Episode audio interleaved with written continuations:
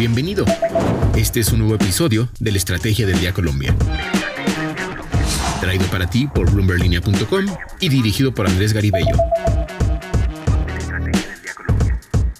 ¿Cómo están? Los saluda Carlos Rodríguez. Es viernes y hoy vamos a hablar del diagnóstico que entregó la OCDE de la respuesta de Felipe Bayón a las propuestas de terminar la exploración de petróleo y sobre la inflación que no para de crecer en Estados Unidos. Bienvenidos a la Estrategia del Día, edición Colombia. ¿De qué estamos hablando? Más cambios en los impuestos y en las pensiones son parte de la receta que recomendó ayer la OCDE a Colombia en la presentación del estudio que realizó la organización sobre la economía del país y en el que advirtió que hay preocupaciones por la sostenibilidad fiscal. En el informe se recomendó incrementar los ingresos tributarios del país y para ello se sugirió recaudar más a través del impuesto a la renta de las personas naturales, y reducir el umbral de ingresos a partir del cual se empieza a tributar.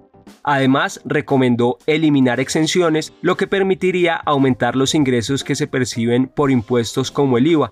Según la OCDE, Colombia tiene la tercera peor tasa de ingresos por este impuesto entre la organización, solo detrás de México e Italia. El informe se encargó de sacar las cuentas si Colombia realiza las recomendaciones sugeridas si se hacen los cambios en el IVA, en el impuesto sobre sociedades y en el impuesto a la renta de las personas, la OCDE estima que se mejoraría el balance fiscal en 3,9% del PIB. Pero la radiografía no para acá. La organización habló de la necesidad de reducir la informalidad laboral y mejorar el sistema de protección social y de pensiones. El diagnóstico es el que ya se conoce. 60% de los trabajadores están en informalidad laboral y más de la mitad de la población mayor de 65 años no recibe ningún tipo de pensión.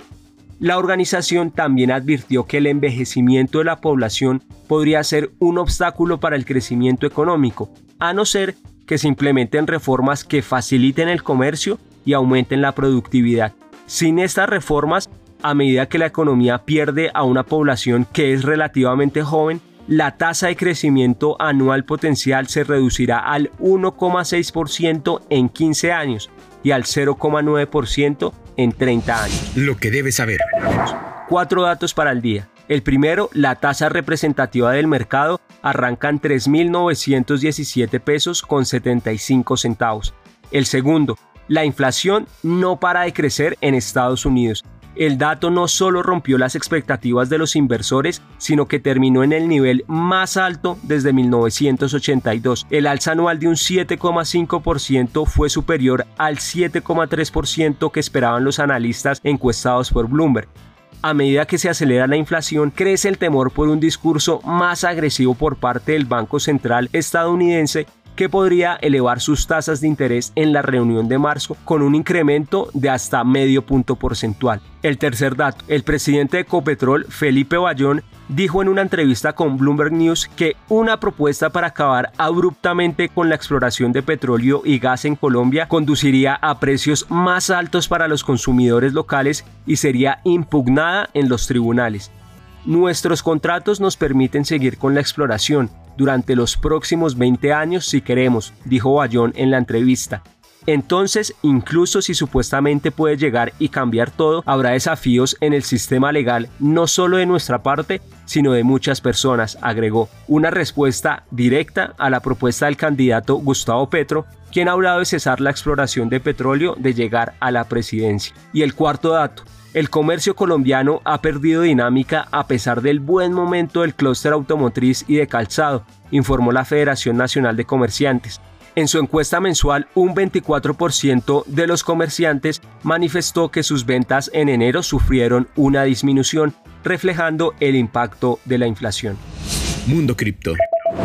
La caída del Bitcoin desde su máximo de noviembre ha sido tan pronunciada que el comprador medio de los últimos dos meses probablemente esté en pérdida hasta que la criptodivisa vuelva a superar los 47 mil dólares. Según un informe, el precio medio que los inversores han pagado por la criptomoneda en los últimos cinco meses ha sido de 47 mil dólares, lo que significa que en promedio cualquiera que haya comprado durante este periodo probablemente haya perdido dinero y no se sienta inclinado a comprar más hasta que equilibre sus cuentas.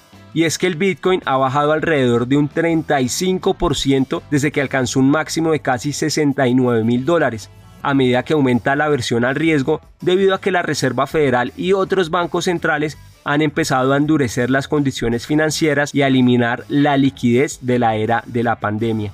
Los activos de mayor riesgo, incluidas las criptomonedas, tienden a sufrir en un entorno de este tipo, ya que los operadores se retiran de estas inversiones. El token digital venía con una racha positiva hasta ayer, cuando el dato de inflación tumbó a los activos.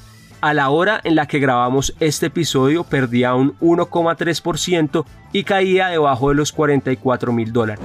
Para conocer cómo sigue el mundo cripto, los invito a seguir la mejor información de actualidad, economía y negocios en el sitio bloomberlinia.com y en nuestras redes sociales. Suscríbase a nuestro podcast y regístrese a nuestra newsletter diaria Línea de Llegada para conocer el cierre de los mercados.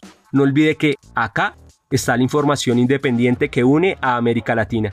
Los esperamos la próxima semana. Esta fue la Estrategia del Día Colombia dirigido por Andrés Garibello, producido por Arturo Luna y Daniel Hernández. Que tengas buen día.